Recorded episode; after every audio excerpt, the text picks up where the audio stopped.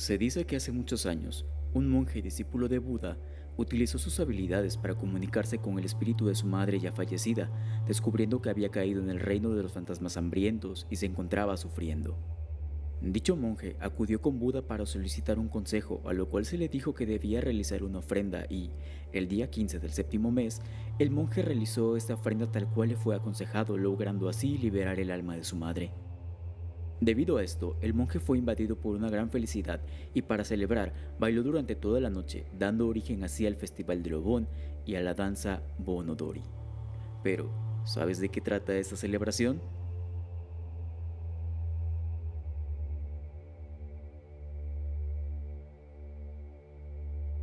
Y hay que gente, ¿cómo están? Espero que estén muy bien. Sean bienvenidos al podcast de Ijapam, el podcast donde cada semana les traeremos noticias relevantes de Japón, así como historias, relatos, información cultural, reseñas de anime y películas japonesas, todo completamente en español.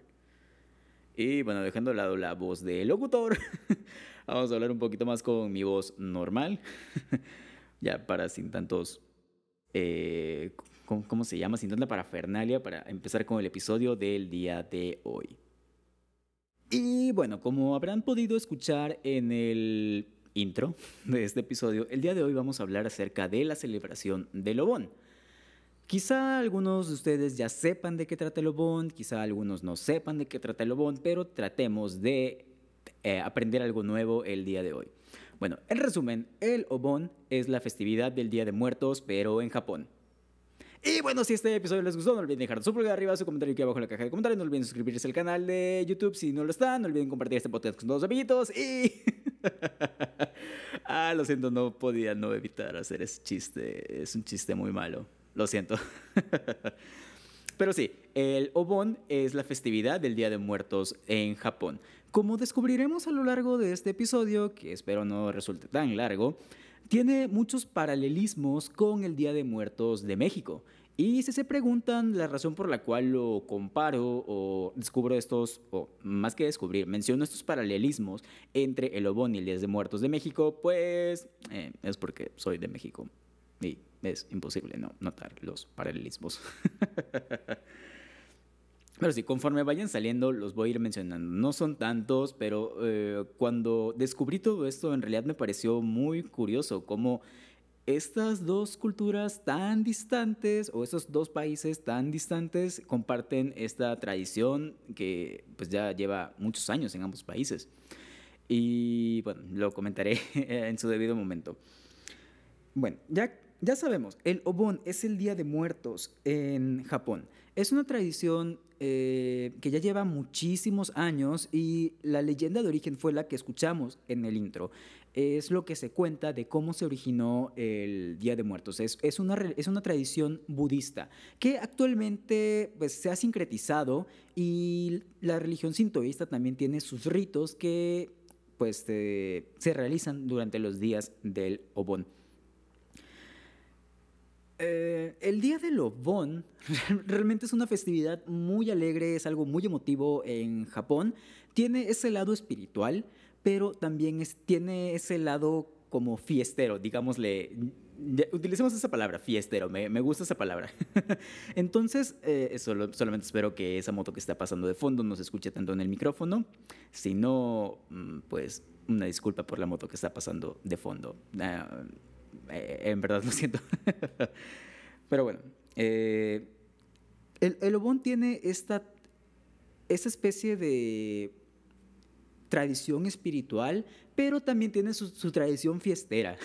E, es uno de los paralelismos que encontramos con el Día de Muertos mexicano, que también tiene su lado espiritual, pero realmente lo hacemos como más de fiesta, más para convivir. A lo que me lleva al siguiente punto acerca de esta tradición. El Obón es considerado como una de las tres tradiciones, no tres tradiciones, sino tres periodos o tres fechas más importantes de Japón. Eh, ahorita vemos de qué se tratan esas tres fechas. La, primera de ellas es la Golden Week. Eh, yo creo que la mayoría ya sabe de qué trata la Golden Week. Lo vamos a tratar en su debido momento. Por ahorita, como resumen, y te lo resumo sin más, resumiendo sin más. Eh, la Golden Week. lo siento, no puedo evitar hacer todas esas referencias. No me odien, por favor. La Golden Week es una semana eh, que tienen de vacaciones. Eh, así, es a finales de julio. No, me estoy yendo muy lejos. Es a finales de abril, principios de mayo. La otra festividad que comparte esta, esta importancia es el Shogatsu. Es el año nuevo de Japón. También en su debido. Eh, perdón, en su debido momento trataremos acerca del Shogatsu. Esperen el episodio en diciembre. Tutum, no es broma, esperen el episodio en diciembre. Y como tercera fecha tenemos el Obon. Ahora, ¿por qué son consideradas importantes? Bueno, en estas tres fechas se les dan vacaciones a los japoneses para que puedan regresar a sus ciudades de origen y pasar tiempo con su familia a la vez que disfrutan de esas tradiciones y de los ritos o de las costumbres que se realizan en estas, en estas fechas. Y ahora quizás se estén preguntando por qué estamos hablando de Lobón ahorita, si al menos en México Día de Muertos se celebra en noviembre. Bueno, pues resulta que el Lobón se, se, se celebra el 13, 14 y 15 de agosto, lo cual puede parecer un poco irónico porque en la leyenda que escuchamos en un principio decía que el obón o los rituales que llevó a cabo este monje se realizaron el día 15 del séptimo mes. Y agosto no es el séptimo mes, agosto es el octavo mes. Bueno, esto se debe porque eh, cambios de calendarios y diferencias de calendarios y todo eso. Ah, antiguamente en Japón utilizaban un calendario distinto al que utilizábamos nosotros. Posteriormente se adaptaron al calendario gregoriano y realizaron como una especie de delay, una especie de desfase entre pues, las tradiciones y quedó que el Obon se celebra en agosto. Hay algunas regiones de Japón que lo continúan celebrando en, en, julio. Eh, confundo los meses todavía, no me odien por eso, no. ah, no sé qué estoy diciendo, pero sí, eh, hay algunas regiones de Japón que el Obon lo celebran en julio, hay otra, pero la mayoría lo celebra en agosto. Eh, son pequeñas diferencias, el, significado, las tradiciones son las mismas. Y bueno, hemos comentado que hay ligeras similitudes, ah, ya comentamos el origen, hemos comentado también la importancia y las fechas. Eh, regresando un tantito a las fechas, el día de hoy que están escuchando el podcast, eh, estamos ah, en el primer día de Lobón. El día 15, que si no mal recuerdo es sábado, estaremos en el último día de Lobón. Pero, ¿qué se realizan durante, o qué actividades se realizan durante estos días? Es lo que vamos a descubrir a continuación. No os preocupéis, os contaré todo lo que he investigado. No sé por qué acabo de hacer ese, ese acento. Así como me están escuchando en el podcast, eh, o, sea, de, la manera en la, cual, en la cual ustedes me están escuchando es la manera en la que hablo en la vida real. Tal vez sin el tono tan grave.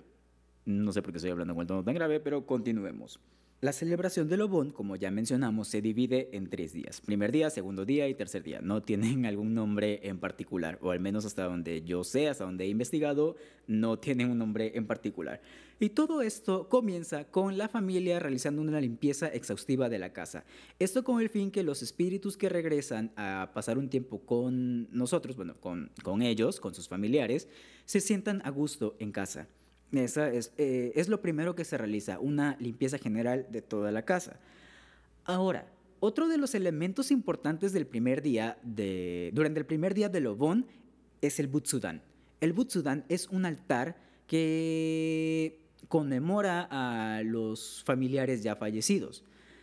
Eh, y yo sé que aquí ya tenemos el siguiente paralelismo con el Día de Muertos de México. Pero eh, los altares son ligeramente diferentes. Vamos a explicar cómo es el altar del, o cómo es el Butsudan. De cualquier modo, estaremos dejando imágenes en los show notes del episodio. Ah, espera, aquí no tenemos show notes, esto no es leyendas legendarias. Bueno, estaremos dejándole las imágenes en nuestras redes sociales, ya sea en Instagram, ya sea en la descripción, bueno, tal vez un enlace a las imágenes en la descripción de, de este podcast. O quizás se las dejemos en nuestras redes sociales. Apenas estamos viendo eso. Es, eh, e, e, eso es nuevo para, para nosotros. Pero este Butsudan es un altar que conmemora a los espíritus de los familiares ya fallecidos. Eh, si, si hemos visto algún anime, que no voy a mencionar nombres porque la verdad no recuerdo en cuáles, pero vemos, o si lo hemos visto, nos hemos topado con algunas escenas donde el protagonista está en su casa, se para frente a un altar, toca una especie de campanita y hace una oración. Ese, esa imagen, ese altar, es el Butsudan. Ahora, dentro del el obón, este Butsudan también se adorna con ligeros elementos, o con algunos elementos, como y aquí tenemos otro paralelismo con frutas y verduras de temporada, así como alimentos que en vida fueron los preferidos de las personas a las cuales estamos recordando. Pueden ser ligeros platillos, pueden ser bebidas, puede ser saque, puede ser cualquier cosa que al, al espíritu o a la persona en vida le haya gustado. Y esto pues es otra de las cosas que hacemos dentro de los altares de muertos de, México, los adornamos con comidas y bebidas de las personas ya fallecidas con la esperanza de, bueno, no con la esperanza, sino con, la intención de recordarlos y que sus espíritus se sientan a gusto y pasen un buen rato estando con nosotros. Aparte de estos, eh, de estos adornos de comida y bebida, también se coloca el Ihai. El Ihai es la piedra espiritual es como la, la, traducción, entre comillas, más adecuada, aunque suena un poquito como esotérica. Eh, es un monolito, una especie de monolito de piedra donde está, eh, no, no clavado, donde está grabado el nombre de, del difunto. Nuevamente, las imágenes estarán en los show notes del episodio, en nuestras redes sociales, yo espero. Y hay otros dos elementos característicos dentro del Butsudan o del Butsudan. El primero es el shoryuma. El shoryuma es un pepino al cual le clavan cuatro palitos que semejan unas patas y este adorno representa un caballo y se coloca en el Butsudan con la esperanza o con la intención de que el espíritu del familiar regrese lo más pronto posible a la casa para que pueda disfrutar de los alimentos, de las bebidas y pasar un buen tiempo y pasar más tiempo con los familiares.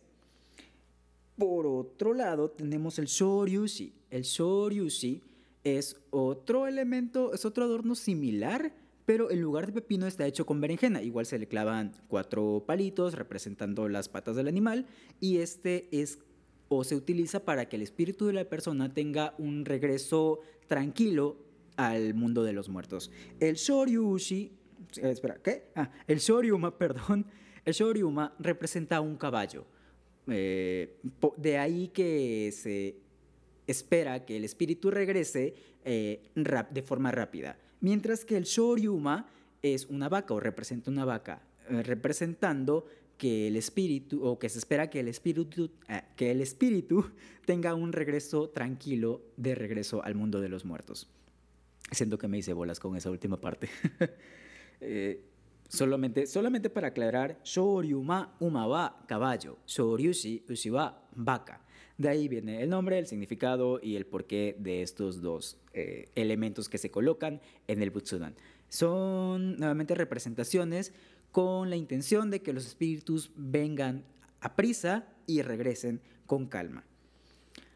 Ahora, vamos a lo que yo considero uno de los puntos más bonitos o lo que a mí más me gustó del primer día del, del, Obón. Bueno, en realidad me gusta toda la festividad de lo que he visto, de lo que he investigado, pero este es como e, el, punto que más me encanta del primer día.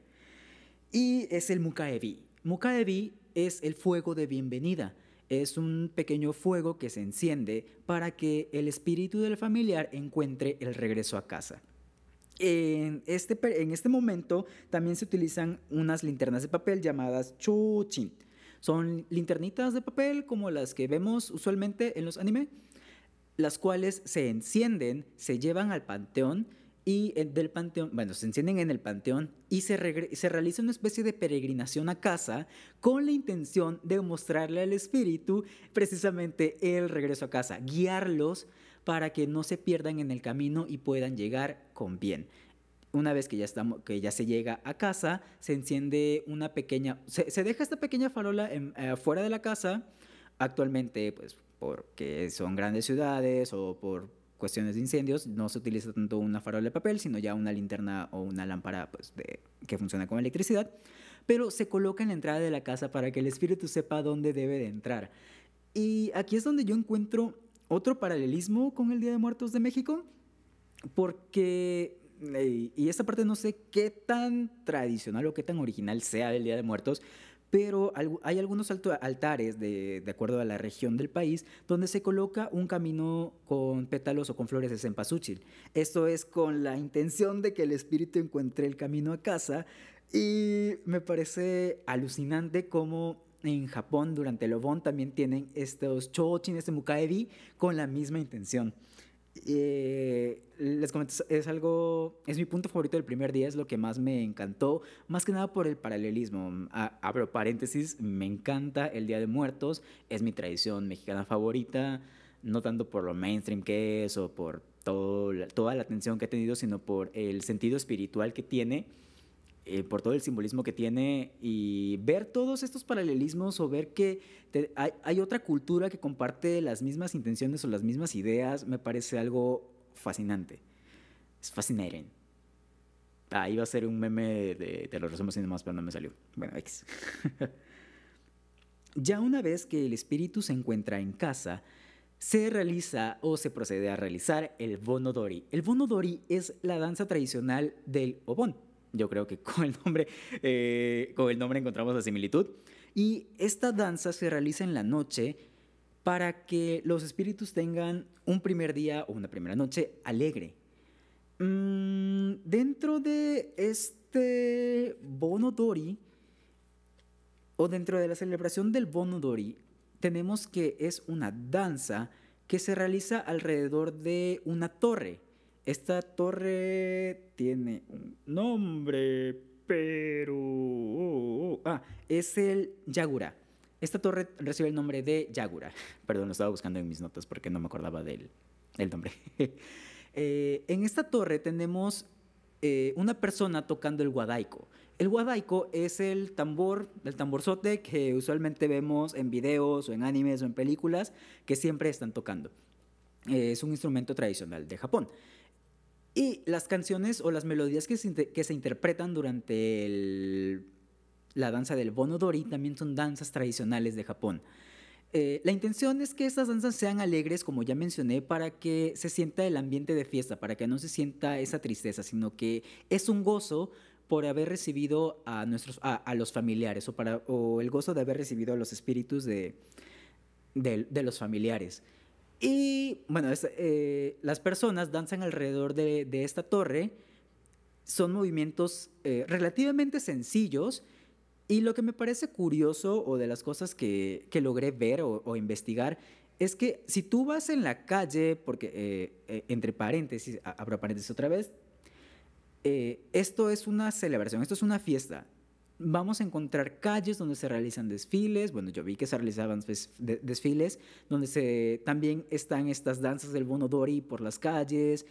Eh, y vemos que gente que va pasando por la calle que no tiene o que no estaba originalmente en la danza se puede unir sin ningún problema. Eso también me pareció como muy, muy fascinante.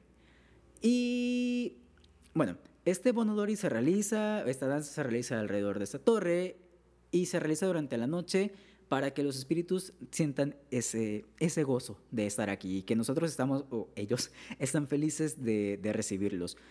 Eh, desconozco si el bono Dori tiene alguna algún otro significado o alguna otra interpretación. Realmente eh, lo que he investigado no he encontrado nada más.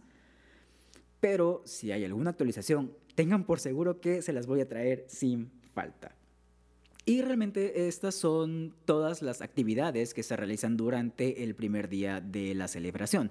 Por lo tanto, vamos a continuar con el segundo día, que no tiene, o al menos hasta donde sé, no tiene muchas actividades, salvo las que vamos a, comentar a continuación. Y la primera es realizar una limpieza de las tumbas. Por cierto, tumba en japonés se dice haka. Y esto es similar a lo que se realiza en México, o no sé si se realiza en todas las regiones o en todos los estados de México, pero al menos de donde yo soy es algo que se realiza a menudo, eh, de hecho todos los días de muertos se realiza. las familias van a las tumbas, las lavan, las limpian, a veces las pintan, de acuerdo, eso es dependiendo de la familia, pero en Japón también van a darle este mantenimiento y aparte de lavarlas, de limpiarlas, van a realizar pequeñas ofrendas de flores y también colocan pequeñas varillas de incienso. Y pues esto, eh, estaba viendo unos videos acerca de cómo se realiza esta, o cómo se, sí, cómo se realiza esta actividad y veía y yo me sentía como en casa por el hecho de que se realiza lo mismo que, que acá. Nuevamente, estos videos se los, se los vamos a estar dejando para que ustedes también puedan verlos. Y básicamente eso es todo lo que todo lo del segundo día. Se realizan las limpiezas, también se pueden realizar ofrendas en los templos, templos budistas y hay celebraciones sintoístas que no vamos a andar tanta, tanto en ellas porque pues ya es más como sincretismo. Vamos a abarcar más que nada lo que vendría a ser el Obon budista. Y pues eso. Ahora, durante el tercer día tenemos el Okuribi. Eh, si bien el Mukaebi era el fuego de bienvenida, el Okuribi es el fuego de despedida. Así como eh, guiamos a los espíritus de vuelta a casa con el fuego, los vamos a regresar al mundo de los espíritus con el fuego. Eh, esto ya depende o varía dependiendo de la región. Hay algunos que este Okuribi lo llevan a los panteones, pero vi que una familia, el Okuribi lo llevaba al mar. Entonces esto ya va a depender mucho de la región, de la familia, de las tradiciones pues, que tenga cada, como cada región, cada familia. me pareció curioso que llevaran el Okuribi al mar porque de acuerdo a lo que leí, esto es como una forma de guiarlos al mundo de los muertos ah, o al paraíso, al cielo, por cómo el cielo se refleja en el mar. Me pareció curioso. y bueno, dentro de este Okuribi o dentro de este fuego de despedida, también encontramos algunos muy famosos como el Daimonji, que esto es, eh, yo siento que es famoso, siento que sí, lo, que sí se puede ver en muchos lugares que realizan una enorme figura en las montañas. Puede ser un kanji, puede ser un dibujo. Yo lo he visto mucho con el kanji de, grande. Y esta figura en la noche se le prende fuego. Y al momento de prenderle fuego, las personas van, a, van y escriben como pequeños deseos para las o palabras de despedida para los espíritus y estas palabras son las que se queman, son las que arden para guiar a los espíritus al cielo. Realmente aunque es algo ecológicamente irresponsable, eh, ante todo, ah, desde mi sentir tengo que decirlo, es algo que me parece impresionante eh, por el hecho de ver a todas las personas que se reúnen para realizar esta tradición año con año. Y digo ver a todas las personas que se reúnen desde el punto de vista de que lo he visto en videos, porque no he tenido la oportunidad de ver esto pues directamente en vivo.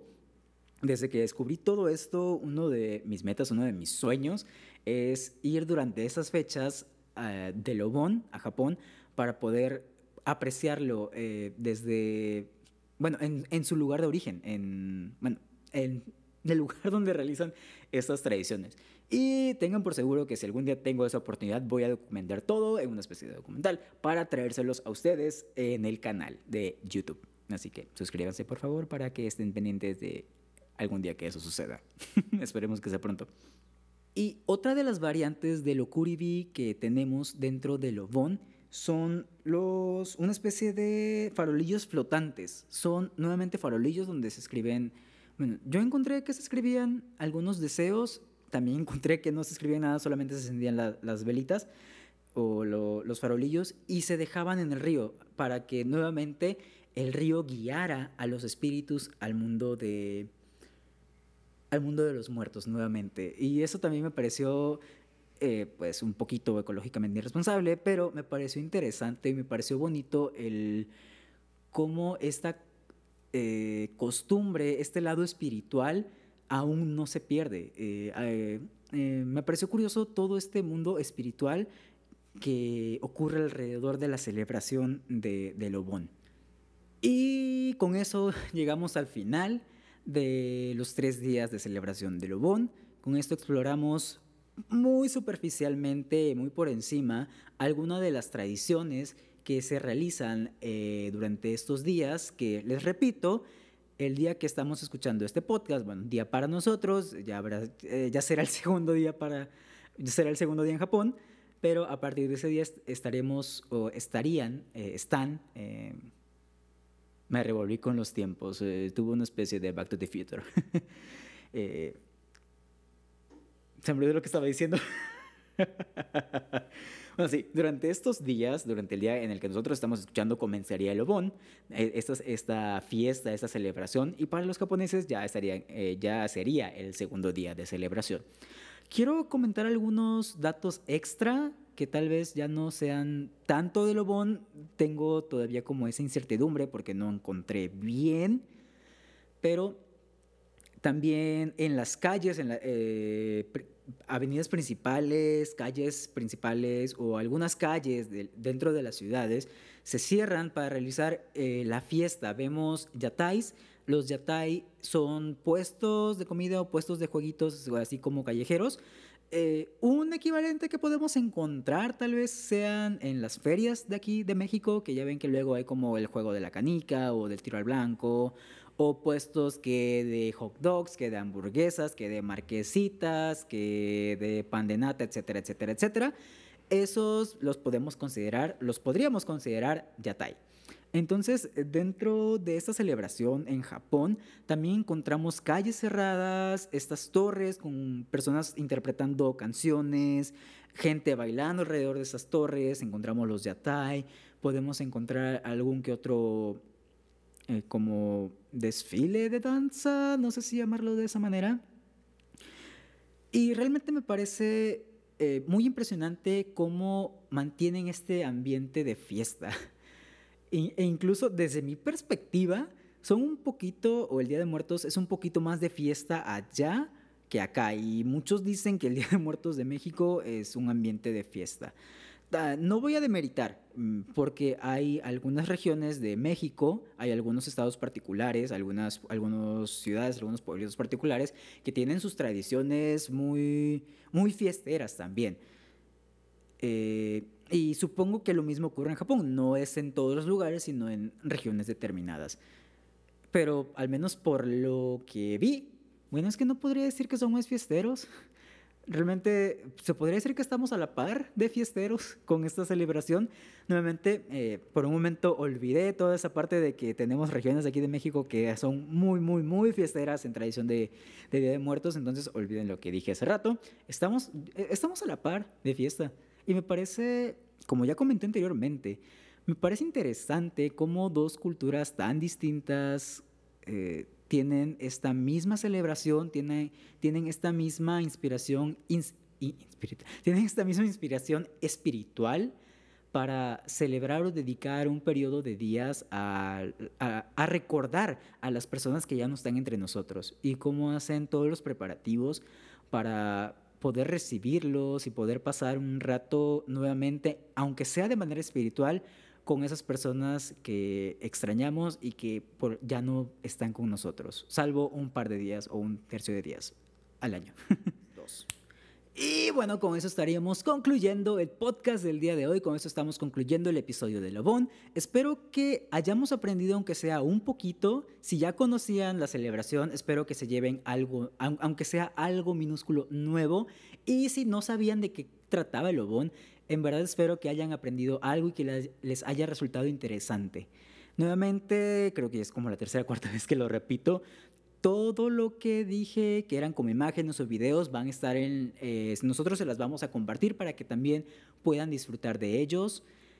Y pues ya no queda nada más que decirles, salvo que si este episodio les gustó, no olviden dejar su pulgar arriba. Si es que no están viendo en YouTube, no olviden eh, compartir este podcast con todos sus amiguitos. No olviden seguirnos en nuestras redes sociales. No olviden seguir el podcast en Spotify, en, Evo, en no sé cómo decirlo, en Anchor, en las plataformas donde ustedes gusten escucharnos. Estamos disponibles en Google Podcast, en Spotify, Spotify, Spotify, el Spotify.